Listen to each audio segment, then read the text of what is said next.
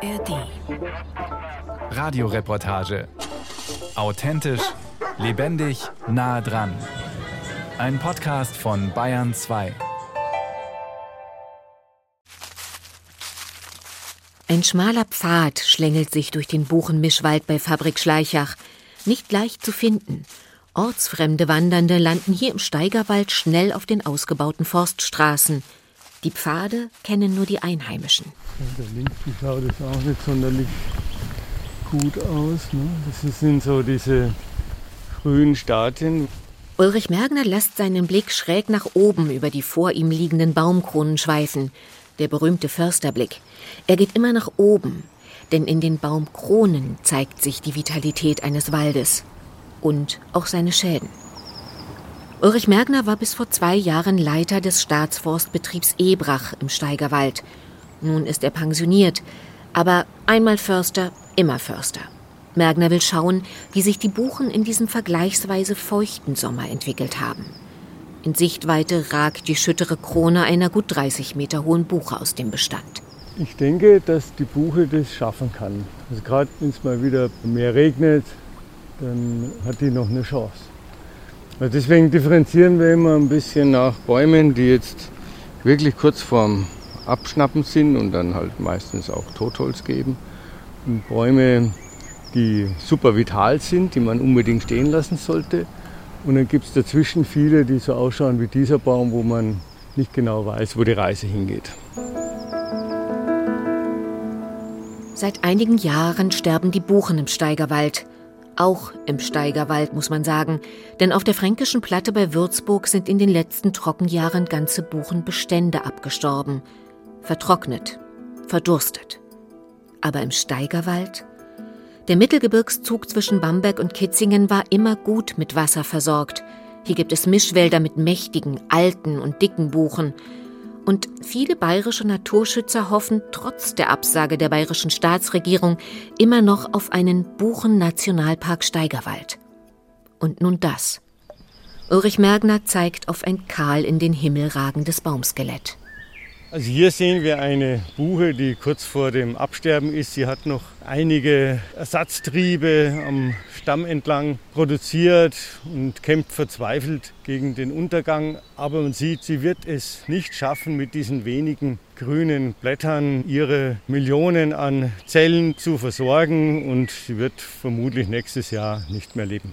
Und es war für mich am Anfang entsetzlich, wie ich gesehen habe, dass Buchen nur noch zur Hälfte ihren Stamm und ihre Äste versorgen können. Und in den Folgejahren sind häufiger so längere Trockenphasen gewesen, sodass wir heute gerade bei alten oder dicken Buchen bei 20 Prozent diese Absterbeerscheinungen sehen. Ausgerechnet die alten und dicken Buchen. Nicht nur für Naturschützer sind sie, neben den alten Eichen, die Charakterbäume des Steigerwaldes. Auch Ulrich Mergner, Sohn eines Forstamtsleiters im Spessart, ist mit 68 Jahren immer noch fasziniert von der imposanten Erscheinung dieser mächtigen Bäume. Ich bin im Spessart in dem größten bayerischen Buchengebiet aufgewachsen. In einem kleinen Dorf, umgeben von Wäldern, in denen ich tagelang, monatelang gestreift bin. Und von daher habe ich persönlich eine ganz enge Bindung zur Buche. Man spricht da gerne von der Mutter des Waldes. Ob das wirklich so zutrifft, sei mal dahingestellt. Sie ist auch sehr dominant. Für eine Mutter ist sie nicht unbedingt immer fürsorgend. Sie macht zu viel Schatten, ihre Nachkommen verhungern. Sie hat natürlich von ihrem Habitus her, kann man hier an diesem Baum sehr schön sehen, schon eine ja fast matronenhafte Ausdrucksweise und vielleicht kommt daher der Begriff Mutter des Waldes. Die Buche oder präziser die Rotbuche Fagus sylvatica ist die häufigste Laubbaumart in unseren Wäldern. Lange Zeit hatte sie ideale klimatische und geologische Voraussetzungen. Experten sprachen vom Buchenoptimum, Laien vom Buchenland Deutschland. Das Leiden der Buche hat viele Förster und Wissenschaftler entsetzt. Sie galt als Zukunftsbaumart im Klimawandel, produziert viele Nachkommen und verträgt Trockenheit und Wärme. Dachte man. Doch dann kam der Sommer 2018. Monatelang kein Tropfen Regen im nördlichen Bayern. Tausende Buchen verdursteten. Aufgrund der langen Trockenheit konnten ihre Wurzeln kein Wasser aus dem Boden ziehen. Die feinen Wurzelspitzen, die für die Aufnahme von Nährstoffen verantwortlich sind, wurden von den sich zusammenziehenden Erdschichten regelrecht zerrissen. Die Leitungsbahnen unter der Baumrinde verdorrten. Und als es dann endlich wieder regnete, funktionierte der Saftstrom nicht mehr und die Bäume starben wie an einer Embolie. Ja, ich mache mir schon Sorgen um die Buche. Ich gehöre zwar nicht zu denen, die denken, sie verschwindet, aber dass sie als für uns der Wälder ja prägende Art unter Druck gerät, das ist schon festzustellen und da muss man sich auch Sorgen machen. Christian Ammer ist Forstwissenschaftler. Im Mai 2023 diskutiert er mit 150 anderen Waldexperten, Biologen und Klimaforschern aus ganz Deutschland auf einer Fachtagung in Würzburg über die Zukunft der Buche in der Klimakatastrophe. Zwei Tage geht es nur um die Buche. Denn wenn nach der Fichte nun auch die Buche schwächelt, haben die deutschen Wälder ein massives Problem. Jahrelang haben die Förster im Waldumbau auf die Buche gesetzt, als Standbein für einen klimastabilen Mischwald. Aber die Frage, die uns vielleicht eben Klimawandel mehr interessiert ist, tun wir der Buche was Gutes durch eine Mischung? Christian Ammer ist ein gern gesehener Gast auf solchen Tagungen. Der gebürtige Münchner war Leiter des Sachgebiets Waldbau der Bayerischen Landesanstalt für Wald- und Forstwirtschaft bevor er als Professor an die Universität Göttingen ging. Und was wir in allen Fällen sehen, ist, dass die Kurven der Buche in den Mischbeständen weniger Trockenstress haben als die Buchen im Reinbestand. In Anbauversuchen wollen er und seine Kollegen herausfinden, welche Baumartenmischung sinnvoll wäre, um buchendominierte Wälder resilienter zu machen. Weniger Buche, mehr andere klimastabile Laubbaumarten, so die Faustformel. Denn das ist die große Hoffnung, dass die Buche in einer ausgewogenen Mischung mit Laubbäumen wie Eiche, Spitzahorn oder Elsbeere widerstandsfähiger ist als im Reinbestand. Unterschiedlich tief wurzelnde Bäume erhöhen nicht nur die Stabilität eines Waldes, sie nehmen sich gegenseitig auch weniger Wasser weg. Mehr noch, eine Eiche mit ihrer langen Pfahlwurzel kann einer flacher wurzelnden Buche vielleicht sogar dabei helfen, Wasser aus tieferen Bodenschichten zu bekommen. Im Prinzip ist es eine spielerische Suche nach den wesentlichen Gründen, warum ein Baum so wächst, wie er wächst. Und dazu untersucht man meistens verschiedene Fälle. Also eine Buche, die umgeben ist von anderen Baumarten. Geht es der gut, wenn es trocken ist oder nicht so gut? Wo bekommt ihr Wasser her? Wie viel Wasser verbraucht sie? wer von den umstehenden Bäumen nimmt ihr was weg. Also man versucht das System zu verstehen. Baumarten mischen, den Wald breit aufstellen, das Risiko streuen. Dieses Mantra predigen Förster seit 30 Jahren. Allerdings blieb es in vielen Wäldern lange ungehört und wird nun umso vehementer wiederholt, als eine kluge Baumartenmischung die einzige Chance zu sein scheint, die Klimakatastrophe zu meistern und die Buche auch in trockenen Regionen zu retten. Kaffeepause. Christian Ammer balanciert eine Tasse samt Butterhörnchen auf dem Teller und bahnt sich einen Weg zum nächsten Stehtisch. Das Gespräch geht weiter. Und wenn man es ein bisschen besser verstanden hat, dann kann man auch ein bisschen steuern und sagen, gut, in dem Fall will ich der Buche helfen, was muss ich dazu tun? Oder wo ist es vielleicht auch nach dem, was wir jetzt wissen, einfach keine gute Strategie, noch auf die Buche zu setzen, weil in 50 Jahren auf diesem Standort das Wasser so knapp ist, dass sie da keine Zukunft mehr hat. Wir haben ein milderes Modell, das sieht man sofort, dass es hier auch für die Buche milder ausfällt. Und wir haben ein härteres Modell, das britische äh, Headham-Modell, wo es hier schon für die Buche ganz anders ausschaut. Seit einigen Jahren versuchen Klimaforscher, die Folgen der Klimaerwärmung mit verschiedenen Klimaszenarien zu prognostizieren. Tobias Metsche von der Bayerischen Landesanstalt für Wald- und Forstwirtschaft hat einige Modelle durchgerechnet. Demnach könnte es sogar so sein, dass sich die Buche in einigen hundert Jahren ganz in die Berge zurückzieht. Vier bis fünf Grad Celsius höhere Temperaturen sind keine Science Fiction mehr. Die weltweiten CO2-Emissionen bewegen sich konstant in dem Bereich, den Wissenschaftler einst als das Worst-Case-Szenario, also den harten Klimawandel, angesetzt haben. Ein mildes Szenario mit einem Temperaturanstieg von 2,5 Grad wird bei gleichbleibenden Emissionen immer unwahrscheinlicher, sagt Tobias Mette. Die nahe Zukunft hängt vor allem an der Witterung. Entwickeln sich die Sommer so, dass sie weiterhin so trocken werden oder haben wir auch mal eine Serie von guten Jahren? In diesen guten Jahren wird die Buche auch wahnsinnig vital sein. Auf lange Sicht allerdings und auch schon bei einem recht milden Klimawandelszenario werden die Einschläge immer häufiger und vielleicht auch intensiver werden. Gibt es Hoffnung für die Buche jenseits der Bergregionen? Zurück in den Steigerwald zu Förster Ulrich Mergner. Wir sehen jetzt hier vor uns eine Buche mit einer wirklich fast abgestorbenen Krone und daneben eine Vitale, die voll im Saft steht, eine wunderschöne ausgebreitete grüne Krone. Wie kann das sein? Die sind vielleicht zehn Meter voneinander entfernt. Äh, es kann also keinen Unterschied geben in den Bodenverhältnissen, auch nicht in den anderen Umweltverhältnissen. Die Erklärung kann nur sein, dass der gesunde Baum eine andere Genetik hat als der abgestorbene und sich deswegen besser an die Klimasituation angepasst hat. Das Genom der Rotbuche ist seit 2018 bekannt. Es besteht aus über 542 Millionen Einzelbausteinen, die auf zwölf Chromosomen verteilt sind. Die Gene bestimmen das Erscheinungsbild eines Lebewesens und seine Anpassungsfähigkeit. Je vielfältiger die genetische Ausstattung einer Art, umso besser kann sie sich verändernden Umweltbedingungen anpassen. Sterbende Buchen direkt neben kerngesunden. Das, was Ulrich Mergner im Steigerwald beobachtet, ist überall in Deutschland zu sehen. Der Molekularökologe Markus Pfenninger arbeitet an der Senckenberg Gesellschaft für Naturforschung in Mainz. Er wollte wissen, was genetisch dahinter steckt. Das ist ja quasi ein natürliches Experiment, das da abgelaufen ist. Und wir haben uns dieses natürliche Experiment zunutze gemacht und sind hergegangen und haben viele hundert von diesen geschädigt, nicht geschädigten Paaren gesucht in ganz Hessen und haben nach systematischen Unterschieden im Genom gesucht zwischen diesen beiden.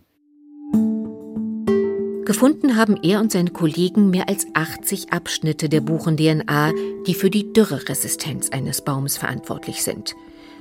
Diese Erkenntnisse hat der Wissenschaftler mit den Wetter- und Satellitendaten für den jeweiligen Standort sowie der Bodenbeschaffenheit und der Wasserversorgung gegenüberbestellt und konnte so seine Erkenntnisse erhärten. Ein auch in Dürrezeiten gesunder Baum hat mit hoher Wahrscheinlichkeit eine für den Klimawandel vorteilhafte Genetik. Er besitzt Eigenschaften, die ihn widerstandsfähiger gegenüber Trockenheit machen. Und das bedeutet wiederum, dass man durch die Beobachtung, beispielsweise durch den Satelliten, aber auch durch die Förster im Wald, eben feststellen kann, ob es einem Baum gut geht oder nicht, liegt halt daran, ob er eine gute genetische Ausstattung hat oder nicht. Das heißt also, man braucht in Zukunft nicht jeden einzelnen Baum testen. In dem Moment, wo er schlecht zurechtkommt, hat er wahrscheinlich eine schlechte Ausstattung. Das bedeutet auch, dass man diese Entwicklung, die ohnehin ansteht, beschleunigen kann, indem man diese Buchen dann gezielt auch rausnimmt. Schwächelnde Buchen rechtzeitig entnehmen. Im Umkehrschluss bedeutet das aber auch, vitale und gesunde Altbäume schützen. Denn ihre Nachkommen könnten mit hoher Wahrscheinlichkeit ebenfalls gute genetische Eigenschaften haben. Ich blicke jetzt da auf eine Buche mit einem wundervoll geraden Schaft, ein beeindruckender Stamm, bestimmten Durchmesser von, was meinst du, 60 cm, 70 cm? diese Buche hat an die 70 cm.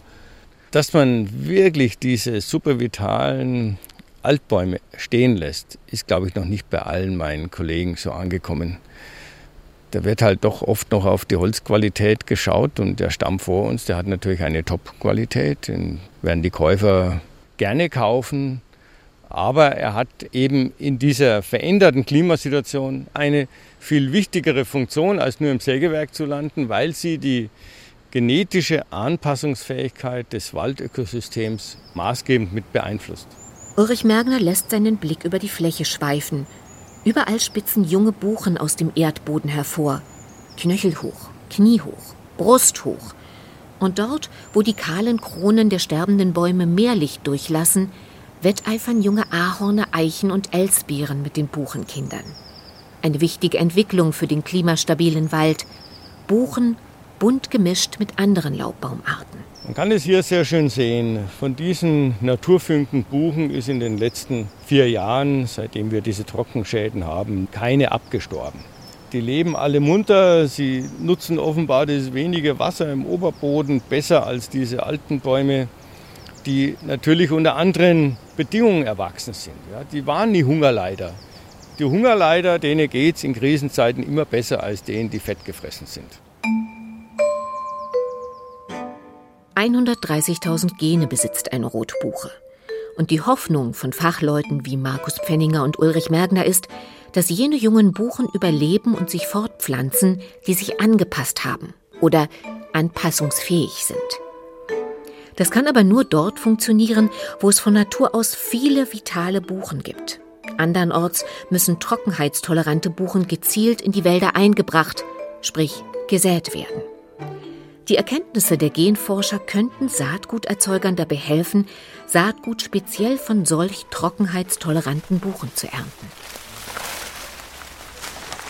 In der natürlichen Selektion werden diese resilienten Buchen jedoch nicht zwangsläufig die perfekten, kerzengeraden Hochstämme sein, die wir bisher aus bewirtschafteten Buchenwäldern kennen, sagt Förster Ulrich Mergner, sondern vielleicht gerade die krummen, nicht perfekten Bäume.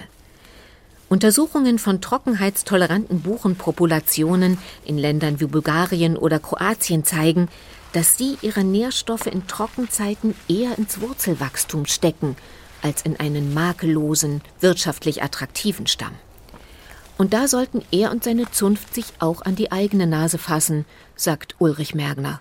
Wir haben in den letzten 50 bis 100 Jahren, vor allem hier im Steigerwald, immer darauf geachtet, dass wir gradschaftige, astfreie Buchen produzieren und haben durch die Pflege natürlich die genetische äh, Bandbreite etwas eingeengt. Gut war das, was dem Säger später mal gefallen sollte und schlecht waren die krummen, beuligen, astigen und weniger hochwertigen Bäume. Aber genau diese Bäume, sind im genetischen Spektrum möglicherweise die, die sich anpassen an den Klimawandel. Und es ist in dieser Buchenpopulation noch alles vorhanden. Wir haben sowohl die vitalen, krummen, astigen Beuligen, wie auch natürlich die, die wir gefördert haben, sodass ich da kein Problem sehe, dass sich diese Steigerwald-Buchenpopulation an diese veränderten Klimabedingungen anpassen wird. Muidin Geo vom Bayerischen Amt für Waldgenetik ist da etwas pessimistischer. Der Wissenschaftler erforscht seit vielen Jahren das Erbgut und somit die genetische Anpassungsfähigkeit der heimischen Baumarten. Zumindest für Unterfranken ist seine Prognose für die Zukunft der Buche düster.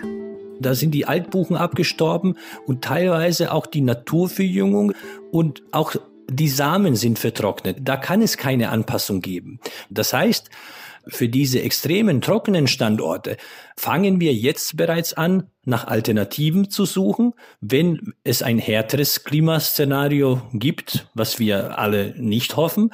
Aber da die Forschung ihre Zeit braucht, sind wir der Meinung, dass wir alle Möglichkeiten bereits heute überprüfen müssen, ja. Andere Herkünfte ist das Zauberwort, das in Forstkreisen gerade heiß diskutiert wird und es ist das Spezialgebiet von Muidin Geo. Der Genetiker reist im Auftrag des Bayerischen Amtes für Waldgenetik in Länder wie Bulgarien, Slowenien oder die Türkei, um dort Buchenpopulationen zu sichten.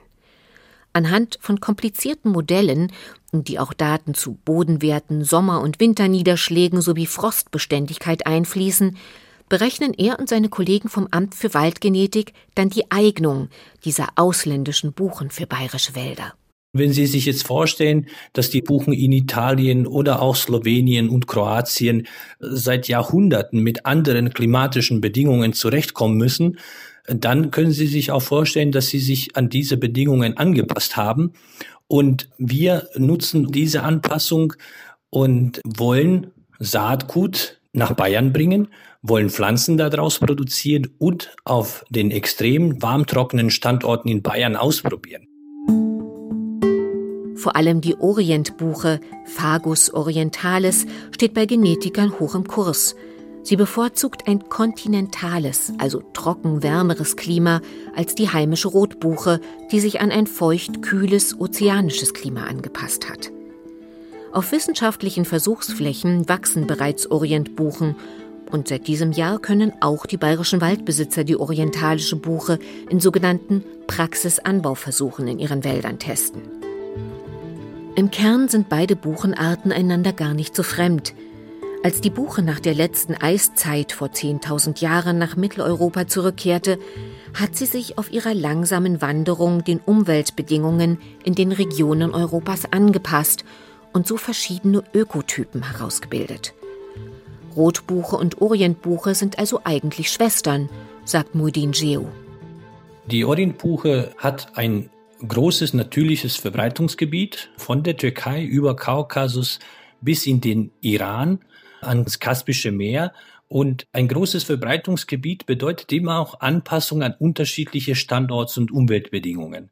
Ja, und wir haben mit den klimatischen Daten aus dem natürlichen Verbreitungsgebiet mal modelliert, wie könnte diese Orientbuche auf diesen warm-trockenen Standorten bei uns denn performen und dieses Anbaurisiko auf diesen schwierigen trockenen Standorten ist auf jeden Fall geringer für die Orientbuche als für die Rotbuche. Bisher sind es vor allem Modelle, auf die sich die Forstwissenschaftler stützen. Die praktischen Erfahrungen mit der Orientbuche in Bayern sind überschaubar. Wobei es gibt da eine kleine Fläche im Steigerwald, auf der aus Versehen einst die Orientbuche gepflanzt wurde. Lange Zeit hat es niemand gemerkt. Das Erscheinungsbild der Orientbuche ist dem der Rotbuche recht ähnlich. Diese eine Hektar Orientbuche im Steigerwald ist gepflanzt vor etwa 100 Jahren. Sind jetzt Baumdimensionen bis zu 70 cm Brusthöhendurchmesser. Und das Interessante dort ist, ich war jetzt kürzlich dort, die europäische Buche stirbt ab und die Orientbuche ist total vital. Also ich selbst habe die Orientbuche bei meinem Besuch in den iranischen Urwäldern auch kennengelernt, sodass ich jetzt grundsätzlich nichts gegen Ausländer habe, die hier vorsichtig beigemischt werden. Aber ich baue natürlich sehr stark auch darauf, dass das genetische Potenzial unserer Buche hier im Steigerwald so breit ist, dass irgendwo auch ein Stück Orientbuche da noch mitschwingt. Ulrich Mergner blickt noch einmal hoch zu der mächtigen Krone einer alten, immer noch sehr vitalen Buche. Und dann will er doch noch etwas loswerden. Vitale Samenbäume für den Wald bewahren, statt sie zu fällen. Auch krumme Buchen zu fördern, wenn sie trockenheitstolerant sind, das sind Ansätze, die viele Förster teilen mögen. Aber Ulrich Mergner geht noch einen Schritt weiter. In Zeiten, wo der Wald wesentlich sensibler auf Veränderungen und Eingriffe reagiert als früher, sollte auch die Bewirtschaftung der Wälder überdacht werden, sagt er. Denn jede größere Fällung reißt ein Loch in den Bestand und fördert so das Aufheizen der Wälder. Jeder Holzrückewagen, jeder Harvester gräbt eine Schneise in den Wald und verdichtet so den Boden, sodass der Niederschlag ungebremst in Dörfer und Bäche abfließt, statt im Wald zu bleiben. Wir Förster müssen uns überlegen, ob Bringungssysteme, die vor 20, 30 Jahren überhaupt kein Problem waren, auch heute noch taugen. Und wir werden auch uns überlegen müssen, ob die Forsttechnik mit Großmaschinen das Richtige ist oder ob wir auf Kleinraupen, vielleicht sogar manchmal auch auf Pferd wieder bodenschonender die Bäume aus dem Wald bringen, damit der Waldboden seine Wasserspeicherkapazität erhalten kann. Ulrich Mergner steht mit seinen Forderungen nicht allein. Das Sterben der Buche hat viele Förster aufgerüttelt. Auch Laubwälder stehen angesichts der Klimakatastrophe vor ungeahnten Herausforderungen. Herausforderungen, die nicht nur von der Forstwirtschaft, sondern auch von der Gesellschaft als Ganzes ein Umdenken erfordern. Die Wälder werden sich verändern, auch der für seine Buchen berühmte Steigerwald. Was sicher künftig der Vergangenheit angehören wird, sind diese hallenartigen Buchenwälder, mit schönen, langen, geraden Schäften. Wir werden wohl eher stufige Waldaufbauformen bekommen, weil einzelne Bäume ausfallen werden und sich dort wieder die Verjüngung etabliert. Und es werden mehr krumme, bucklige und astige dabei sein, vorausgesetzt immer, sie sind vitaler als die geradschaftigen. Es gibt also Grund zur Hoffnung, dass die Buche auch künftig ihren Platz in unseren Wäldern haben wird. Allerdings Ulrich Mergner holt noch einmal tief Luft. Allerdings muss ich auch immer wieder dazu sagen, wir, wir müssen alles dran setzen, diese Klimaerwärmung, und zwar weltweit, zu stoppen.